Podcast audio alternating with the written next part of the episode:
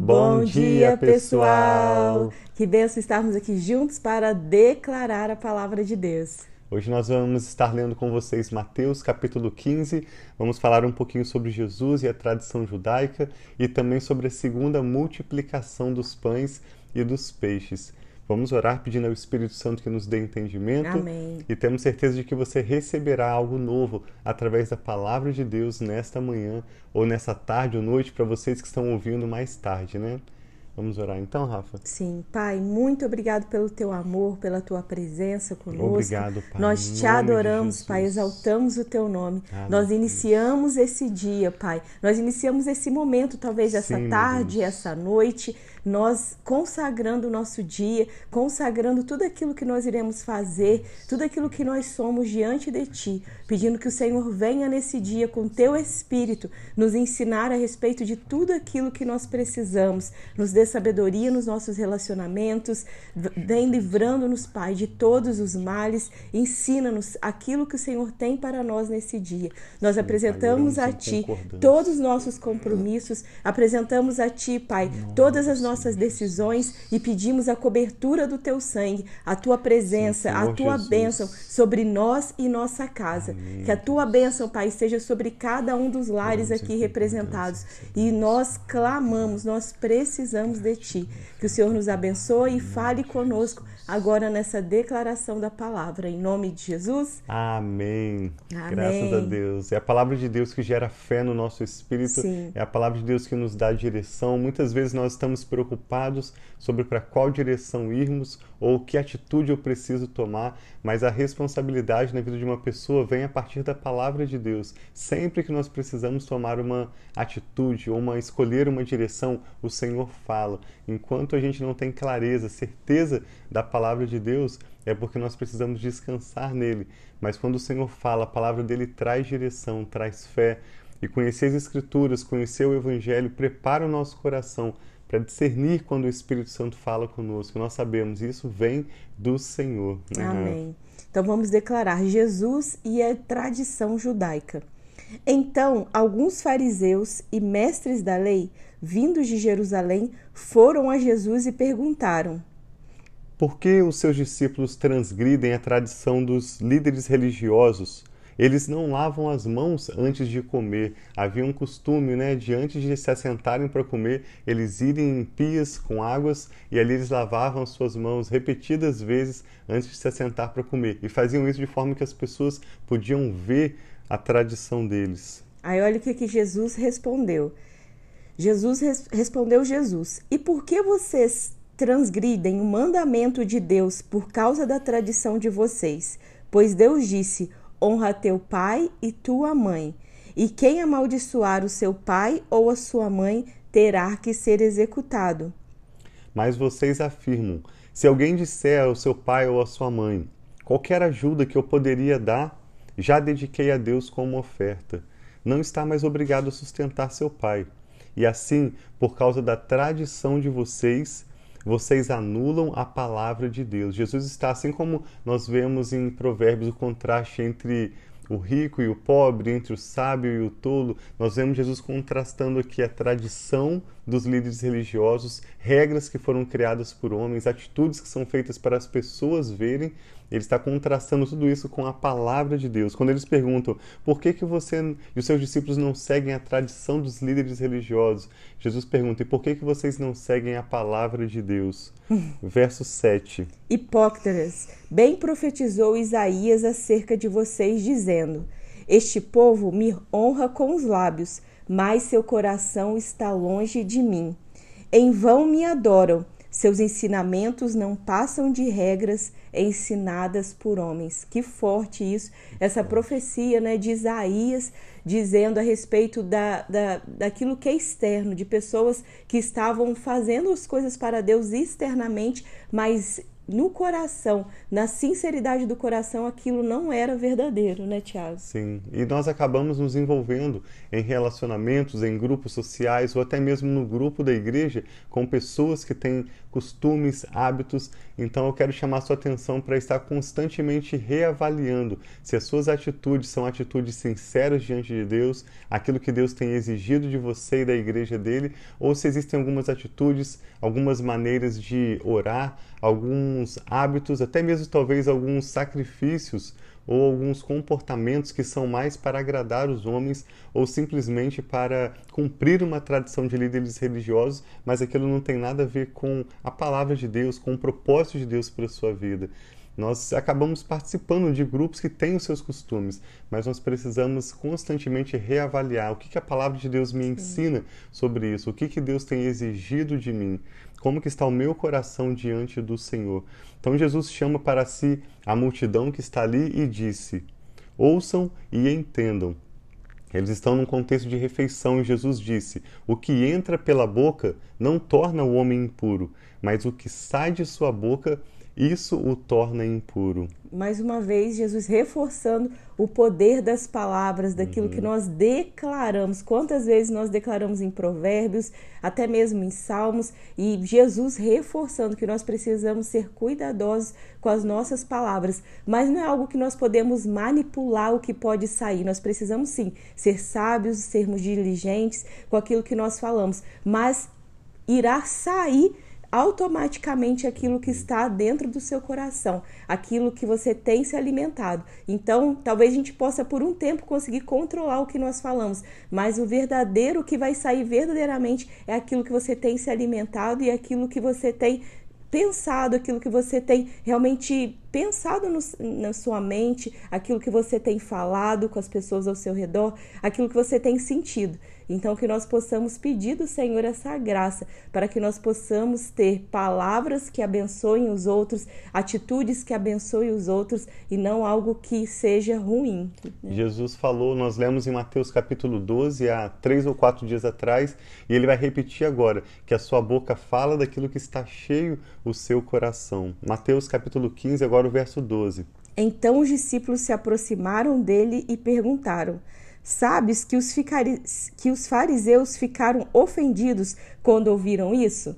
E Jesus respondeu: Toda planta que o meu pai não plantou, ela será arrancada pelas raízes. Toda planta que o meu Pai Celestial não plantou será arrancada pelas raízes. Deixe-nos, eles são guias cegos. Se um cego conduzir outro cego, ambos cairão num buraco. Então Pedro pediu a Jesus: explica-nos a parábola. Jesus não está dando nenhuma parábola, Jesus está simplesmente trazendo uma ilustração mais simples possível. Não tem como um cego guiar outro cego, a não ser que eles não vão cair no buraco. E Jesus também fala que aquilo que entra no homem não é aquilo que contamina, mas sim aquilo que sai. Tão simples, mas Jesus responde: será que vocês ainda não conseguem entender? Não percebem que o que entra pela boca vai para o estômago e mais tarde é expelido? Mas as coisas que saem da boca vêm do coração, e essas são as que tornam o homem impuro. Pois do coração saem os maus pensamentos, os homicídios, os adultérios, as imoralidades sexuais, os roubos, os falsos testemunhos e as calúnias. Essas coisas tornam o homem impuro, mas o comer sem lavar as mãos não o torna impuro. Uma mulher cananeia demonstra fé. Saindo daquele lugar, Jesus retirou-se para a região de Tiro e de Sidom. Uma mulher cananeia, natural dali, veio a ele gritando: Senhor, filho de Davi, tem misericórdia de mim. Minha filha está endemoniada e está sofrendo muito. Mas Jesus não lhe respondeu palavra. Então seus discípulos se aproximaram dele e pediram: Manda embora, pois vem gritando atrás de nós. E Jesus respondeu: Eu fui enviado apenas às ovelhas perdidas de Israel. A mulher veio, adorou de joelhos e disse: Senhor, ajuda-me. E Jesus respondeu: Não é certo tirar o pão dos filhos e lançá-lo aos cachorrinhos. Disse ela, porém: Sim, Senhor, mas até os cachorrinhos comem das migalhas que caem da mesa de seus donos. E Jesus respondeu: Mulher, grande é a sua fé, e seja feita conforme você deseja. E naquele mesmo instante a sua filha foi curada. Agora, a segunda multiplicação dos pães. Observe que ontem nós lemos a primeira multiplicação dos pães, eram cinco pães, dois peixinhos, uma quantidade pequena, eram cinco mil homens, além das mulheres e crianças, e sobraram doze cestos. Agora, observa que aqui uma quantidade maior de comida vai alimentar uma quantidade menor de pessoas e ainda sobra menos aquilo que eu comentei ontem. Quando o Senhor multiplica, quando Ele faz o extraordinário, não importa quanto você tem na sua mão, quão pouco seja, vai ter de fartura, vai ter de sobra. Pelo poder de Sim. Deus, em nome de Jesus. E que essa semana seja uma semana de multiplicação Sim. sobre as nossas vidas, em nome de Jesus. Amém. Que nós possamos ver aquilo que nós temos multiplicar, seja os nossos dons, nossos talentos, nossos recursos, aquilo que nós temos apresentado a Deus e dando graças, que nós possamos ver esse milagre de Deus nas nossas Amém. vidas e em nossa família. Jesus saiu dali e foi para a beira do mar da Galileia.